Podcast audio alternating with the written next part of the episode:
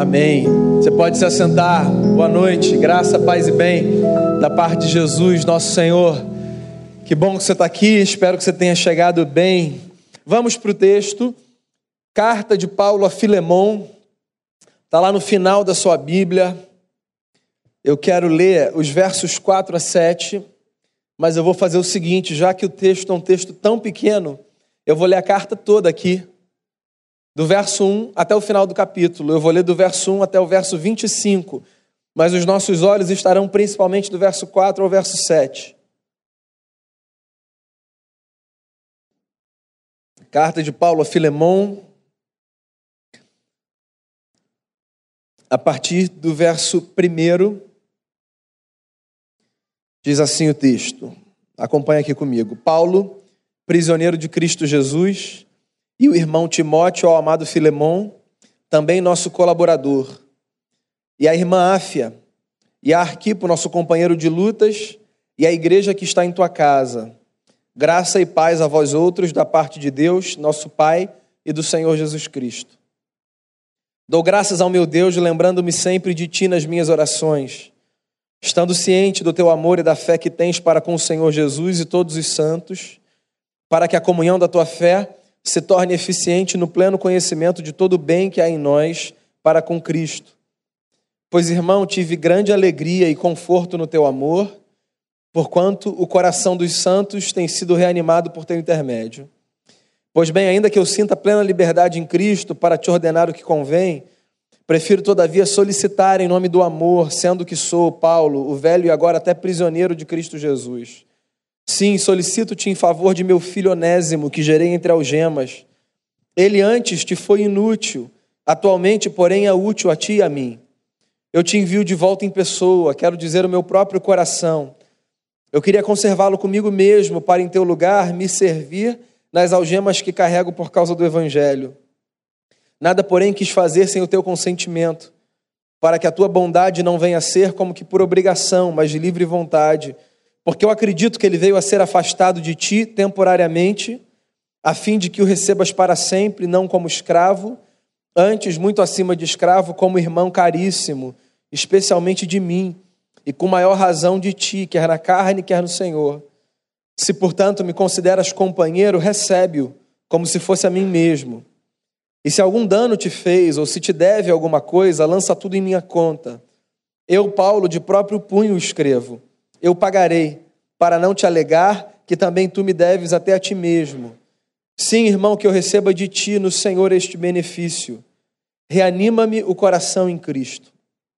Certo como estou da tua obediência, eu te escrevo, sabendo que farás mais do que estou pedindo. E ao mesmo tempo, prepara-me também pousada, pois espero que por vossas orações vos serei restituído. Saúdam-te Epáfras, prisioneiro comigo em Cristo Jesus, Marcos, Aristarco, Demas e Lucas, meus cooperadores, a graça do Senhor Jesus Cristo seja com o vosso espírito. Essa é a palavra do Senhor. Vamos orar?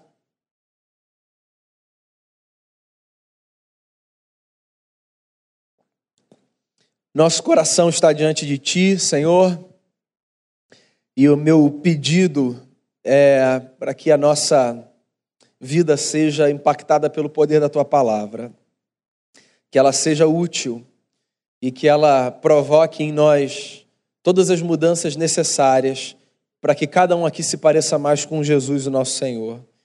Perdoe os nossos pecados e nos ensine o caminho da verdade todos os dias.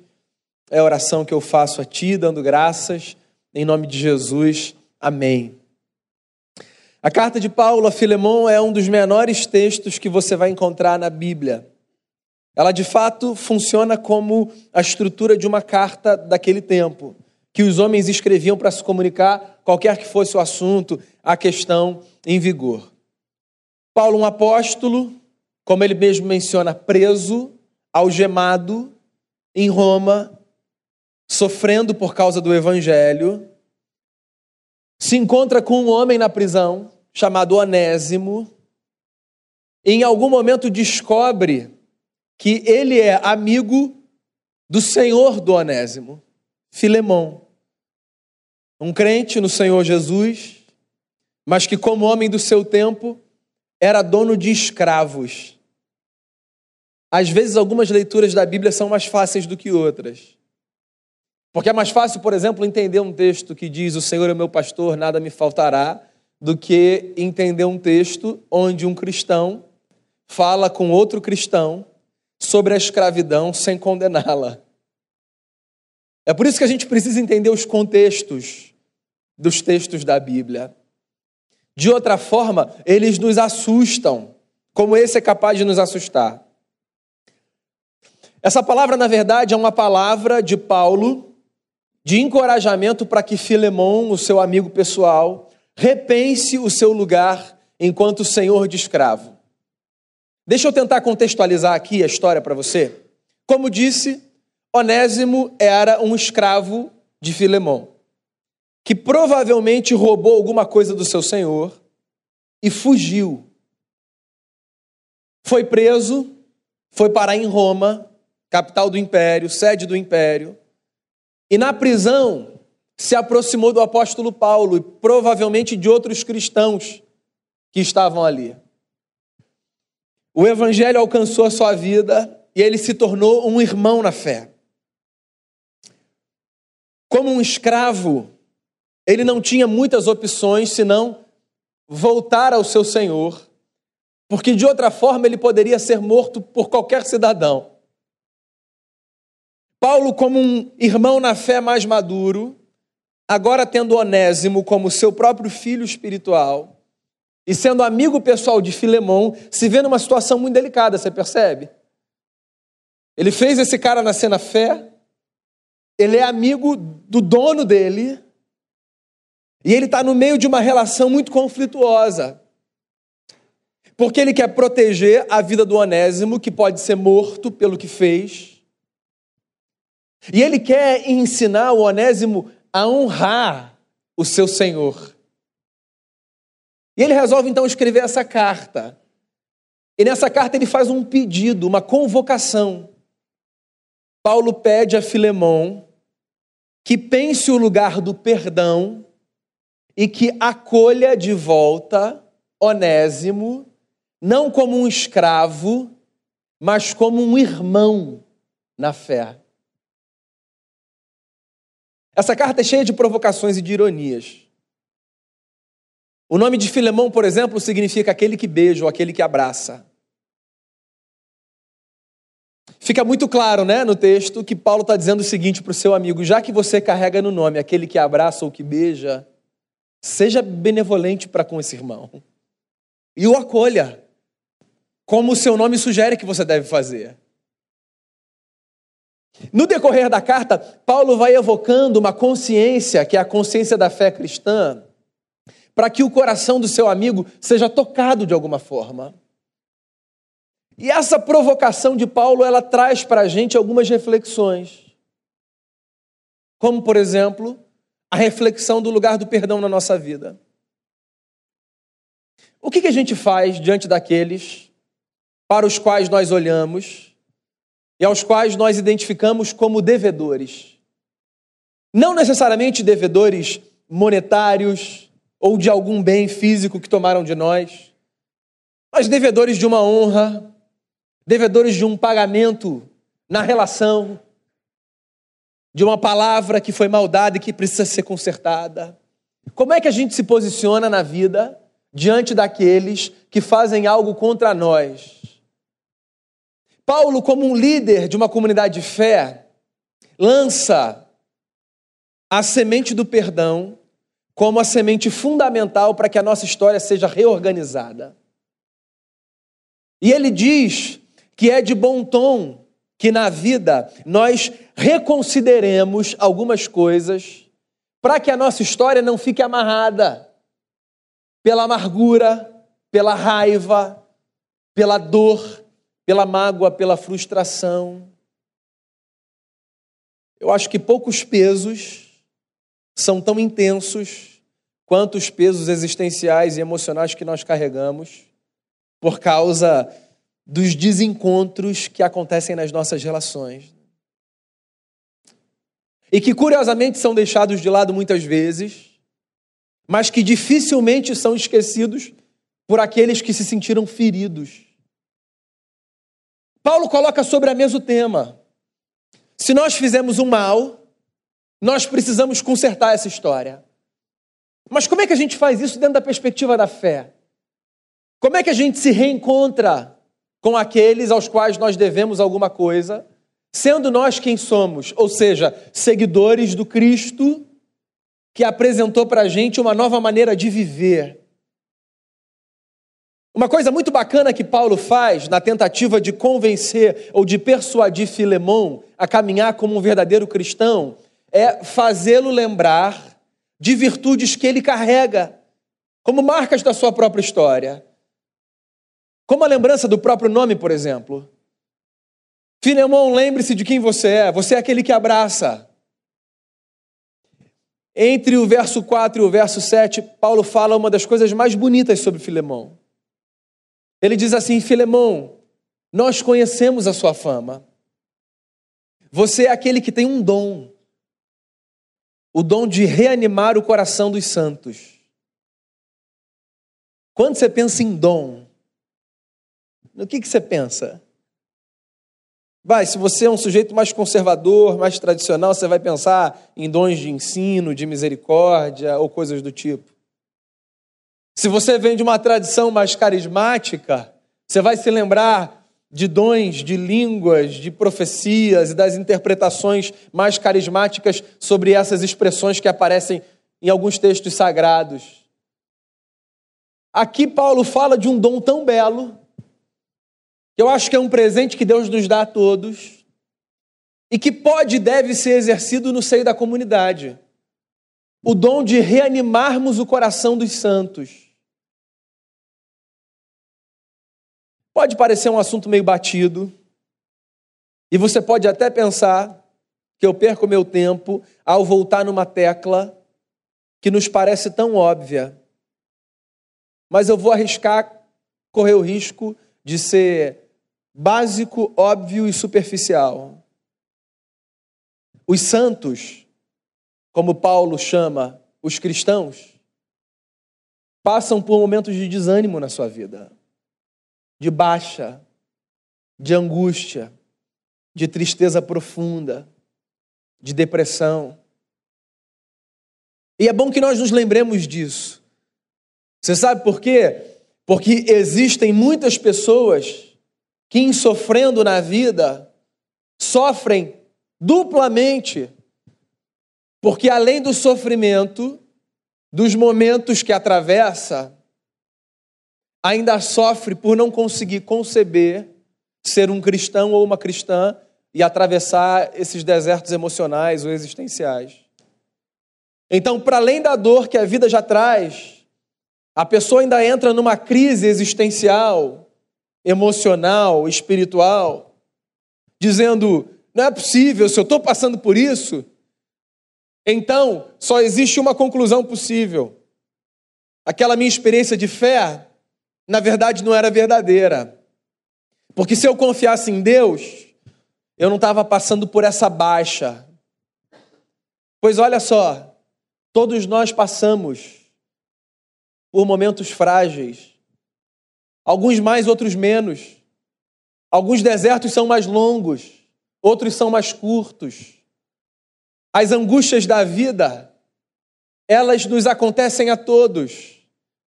Não por sermos cristãos ou não cristãos, mas pelo simples fato de sermos humanos. Essa é a nossa condição. E nós precisamos aceitar essa verdade como um fato na vida, para que o nosso sofrimento, caso a gente passe por uma situação dessa, não seja multiplicado vezes sem conta, a partir das perguntas dispensáveis de: ora, se eu estou passando por isso, Será que a minha fé então não é legítima, verdadeira? Será que Deus me abandonou? Ou qualquer coisa do tipo? Filemão, Paulo fala, eu sei quem você é. Você é esse cara que tem uma igreja na sua casa. Você é esse cara que tem um coração aberto para as pessoas. Nós conhecemos a tua fama. Os que sofrem têm sido reanimados por você. Acolha o Onésimo como um irmão na fé.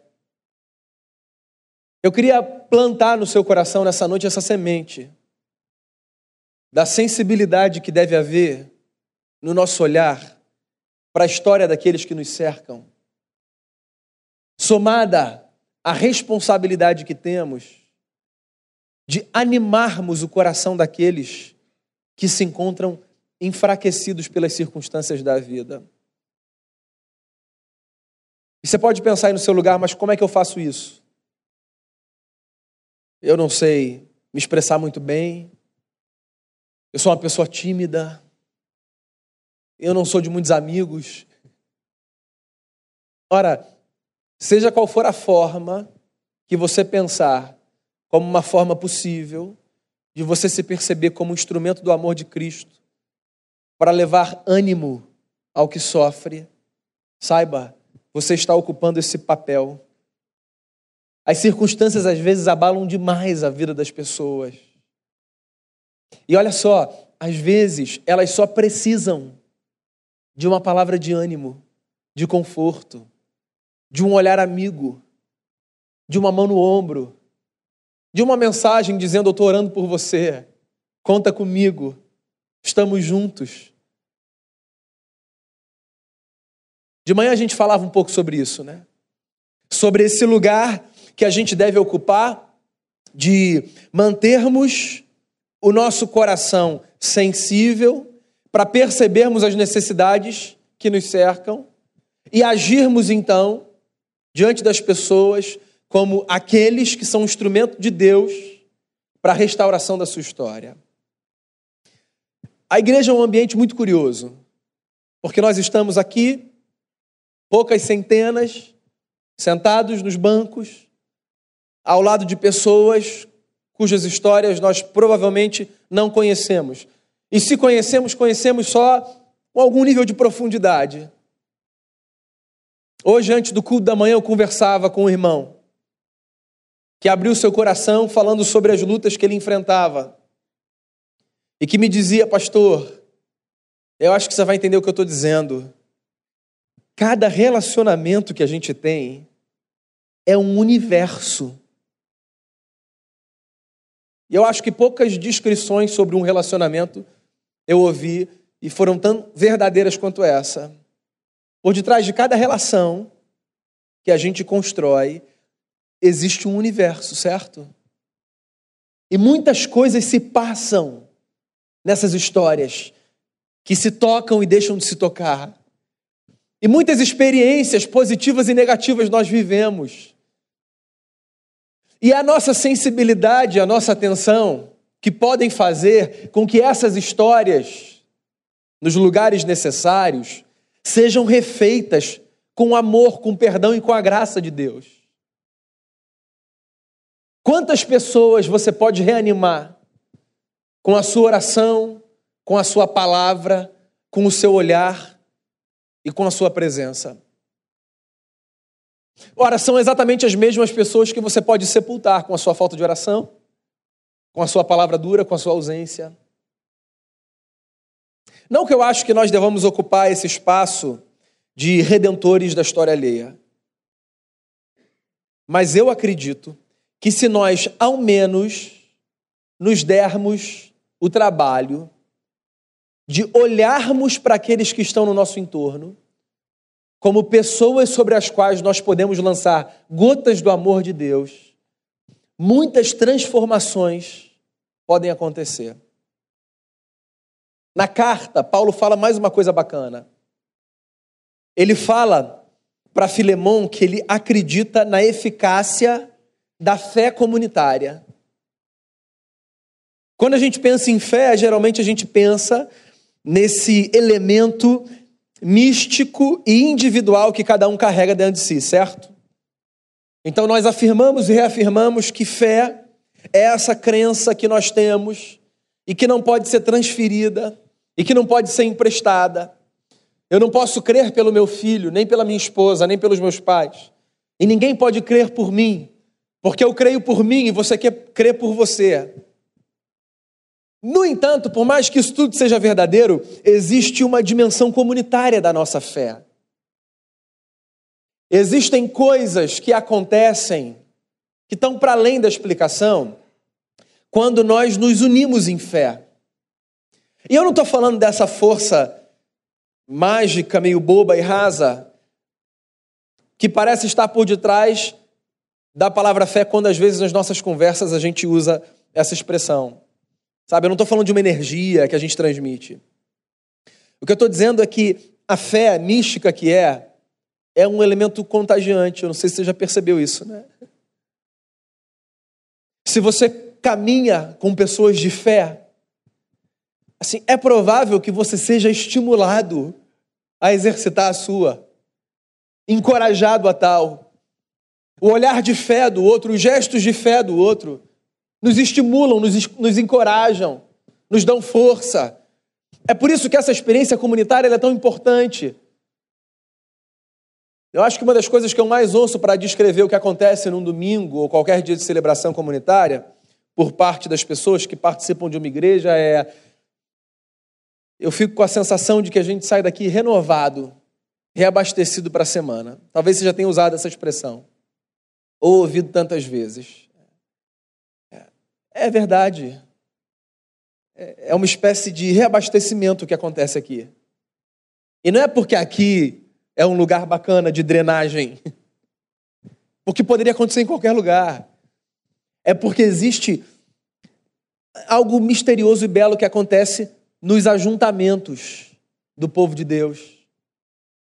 E nós emprestamos, em alguma medida, a nossa fé para o próximo. E a igreja ela é, acaba se transformando nesse ambiente curioso onde o fraco é fortalecido pelo forte e o forte se percebe encorajado pela fé do fraco. Onde nós nos percebemos atentos às demandas e às necessidades do outro. E nós chegamos com causas que são nossas e nós saímos com causas de terceiros. E nós abrimos o nosso campo visual e nós expandimos o nosso horizonte, e coisas acontecem, e nós nos sentimos reabastecidos, porque existe uma eficácia na fé comunitária. É por isso que é bom que você esteja aqui. Não que você não dê conta da sua vida com Deus na sua casa, mas alguma coisa acontece quando, como diz o Jorge Camargo numa das suas canções, Deus sopra o seu sopro nos nossos ajuntamentos. Cada vez que a gente se reúne, mais do que ouvir uma palavra e cantar alguma música, alguma coisa acontece quando nós olhamos para os nossos irmãos e para as nossas irmãs e percebemos que existem muitas histórias que podem ser reanimadas e que podem nos animar. A igreja pode ser para você essa comunidade de gente que se fortalece porque talvez você esteja aqui hoje no seu melhor momento. Mas é possível que você já tenha passado por essas portas numa fase muito difícil da sua vida. E a oração que alguém fez por você, o abraço que alguém te deu, a comida que alguém te ofereceu, a música que você ouviu, ou a palavra que foi anunciada, tenham servido para mudar radicalmente o ânimo da sua vida naquele momento da sua história. A igreja pode ser para mim e para você esse espaço de fé comunitária, onde o perdão, como mola dos nossos relacionamentos, reorganiza a nossa vida, onde a gente se encontra com o próximo, com a gente e com Deus. Onésimo o nome dele significa aquele que é útil. Curiosamente, Paulo diz: ele já foi inútil para você. Mas hoje, Filemão, ele pode ser alguém útil na sua vida.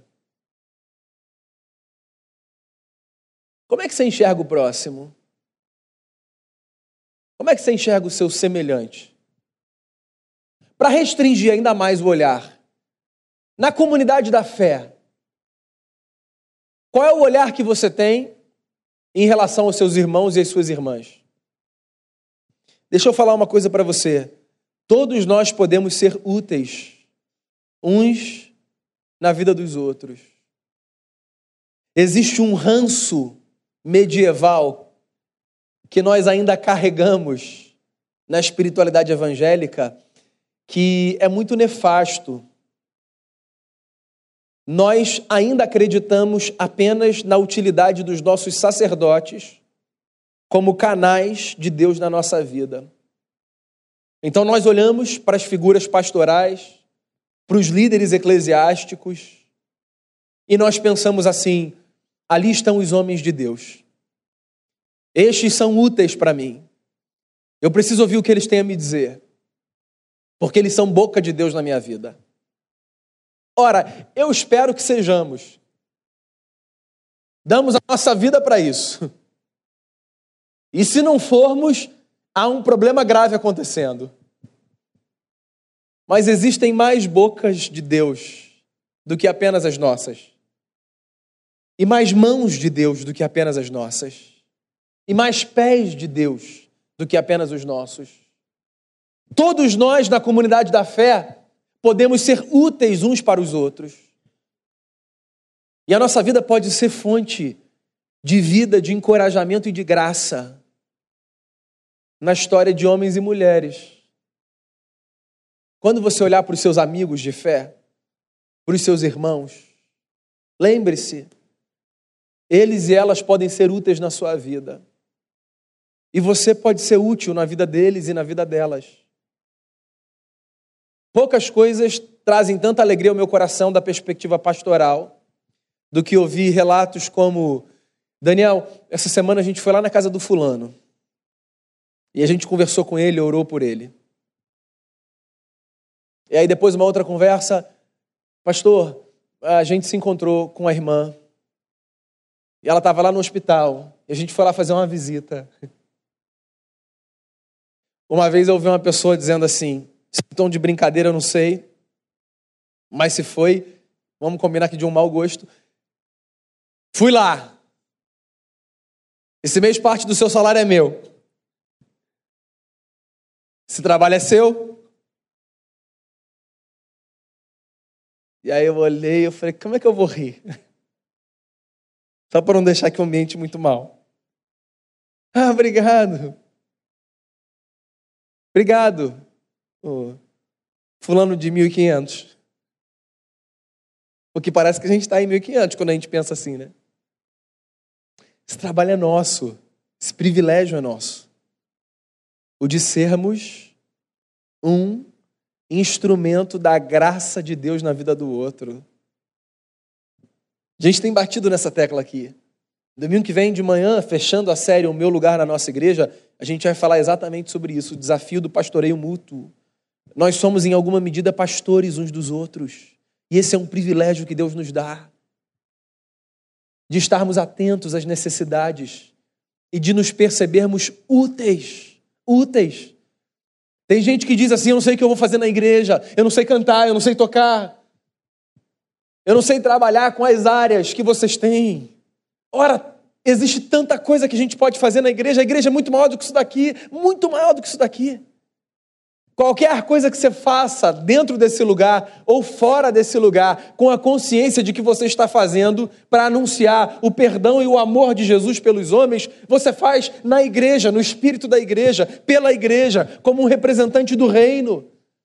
O bem que você faz ao próximo, seja ele quem for, esteja ele onde ele estiver, é um manifesto, é uma proclamação nós somos úteis. Existe um papel de utilidade para a nossa vida. É por isso que a tradição protestante, da qual nós fazemos parte, descentraliza essa experiência do sagrado como uma experiência religiosa apenas e espalha isso para a vida. Existe no seu trabalho a possibilidade de você ser útil para Deus. E não só porque, ao trabalhar, você vai encaminhar as pessoas para uma igreja local. Mais do que isso, muito mais do que isso. Você pode ser útil para Deus no seu trabalho na medida em que você, ao trabalhar, trabalhe com a ética do Evangelho, com a alegria do cristão, espelhando e anunciando o amor de Jesus. sendo misericordioso, gracioso. Existe a possibilidade de você ser útil fora daqui, nas suas relações de amizade, nas histórias que você constrói. Há muito mais trabalho para você fora daqui do que aqui. Aqui a gente se abençoa mutuamente. Mas quanto tempo da nossa semana a gente passa nesse lugar? Uma carta curta de um apóstolo preocupado com um escravo fazendo um pedido a um amigo. Filemão, acolha de coração aberto o Onésimo. Ele é seu irmão na fé. Eu acho que essa é uma das lembranças mais necessárias num tempo como o nosso. Acolha o próximo. Ele é seu irmão. Das duas, uma. Ou de fé, ou de raça. Acolha o próximo. Sem perguntar, inclusive, qual é a sua fé. Ele é seu irmão de raça. Jesus morreu por ele também. Faça o bem a quem for. Viva de verdade o amor, o perdão e a graça de Jesus. A igreja é essa comunidade que se reorganiza na história e provoca então reorganizações sociais a partir de uma consciência de que Deus em Cristo reconciliou consigo o mundo e nos reconciliou uns com os outros. Tem muita coisa que você pode fazer. Mas eu queria te provocar para você sair daqui com a disposição de fazer uma coisa essa semana. Reanima o coração de alguém. Reanima o coração de alguém. Se você perceber que tem alguém entristecido, abatido, precisando de um abraço ou de uma oração, seja nessa semana mão de Deus, boca de Deus, na vida de uma pessoa. Saia de casa ou volte para casa para fazer o bem e amar como Jesus nos ensinou a amar. As pessoas precisam de coisas mais simples do que às vezes nós imaginamos. A disposição de amar e de encorajar pode ser tudo o que um amigo seu, uma amiga sua, um familiar seu precisa nessa semana para ter a sua alma reanimada. Que Deus nos dê a graça de vivermos esse dom. Reanimarmos o coração dos santos. E que por causa disso, muitos abram no coração espaço para receberem o amor de Jesus. Ao nos perguntarem por que, que você vive assim, com essa preocupação que muita gente não tem comigo. E você vai poder dizer: é porque eu sou discípulo de Jesus de Nazaré.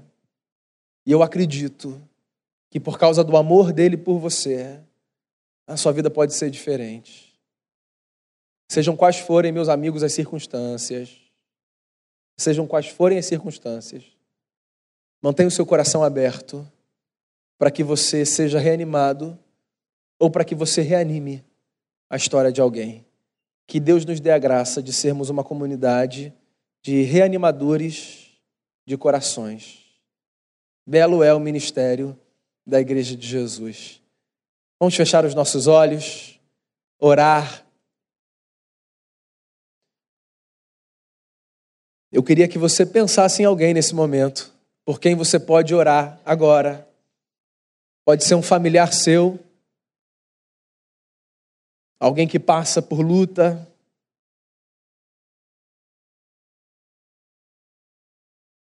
Pode ser um amigo. Pode ser alguém que se tornou na história um desafeto e por quem a gente pode orar, por que não? Isso é tão libertador. Eu não sei se você já experimentou o milagre de orar por quem um dia fez mal a você. e, e ver o seu coração ser liberto de amarras que trazem tanto peso. A oração, meus amigos, é um mistério, um mistério libertador. Ela nem sempre altera circunstâncias, mas ela tem um poder inacreditável de mudar a condição da nossa alma.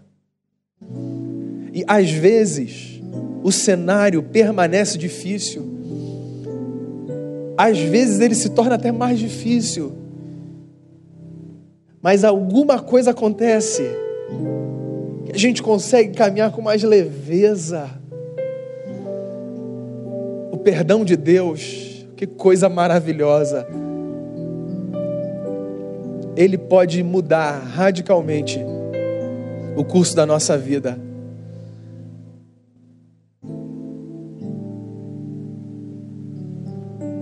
Esteja perto do Senhor, sejam quais forem as circunstâncias. Vamos orar? Alguém por quem você queira orar? Vamos colocar diante de Deus a vida de quem quer que seja. Queria orar junto com você por quem Deus colocou no seu coração. Se você quiser se juntar a mim nesse momento, queria chamar você para vir aqui à frente, só num gesto simbólico de que nós estamos juntos essa experiência comunitária de fé. Só para isso, só para você se lembrar que você não está sozinho, viu? Vem aqui, você tem uma família, que é a família de Jesus. E a gente ora junto, a gente ri junto, a gente chora junto. E a gente vai apresentar a vida, a nossa ou a de terceiros, a Deus. Ninguém está sozinho, ninguém precisa mais andar sozinho, ninguém, ninguém. E ninguém precisa andar mais amarrado a peso nenhum. Nenhum. Porque Deus é capaz, pelo seu amor e pelo seu perdão e pela sua graça, de libertar a nossa vida de qualquer coisa que amarrava a gente.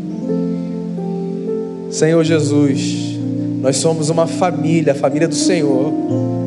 Uma família que foi unida pela beleza do perdão de Deus que alcançou o nosso coração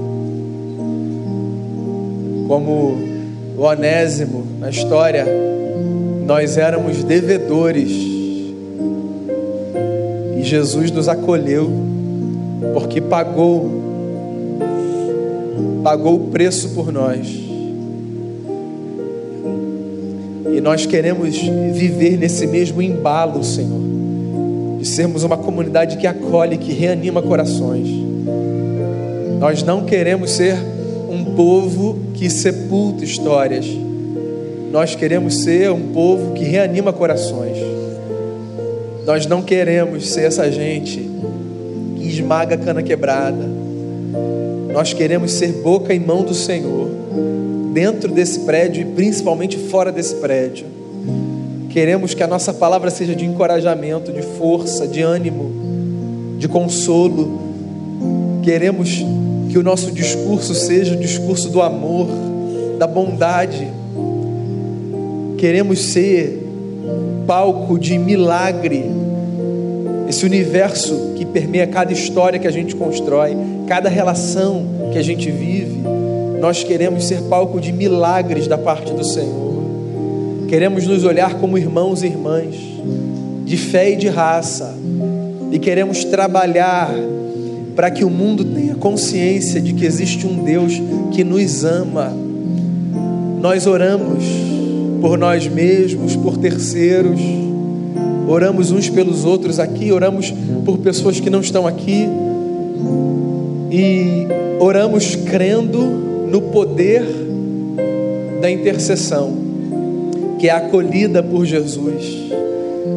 Que o Senhor nos reanime nessa noite. E que o nosso olhar horizontal seja cada dia mais sensível, para que a gente perceba a nossa utilidade na história das pessoas e a utilidade delas na nossa história também. É a oração que eu faço pela nossa vida, pela igreja do Senhor, onde ela estiver, hoje e sempre, em nome de Jesus. Amém.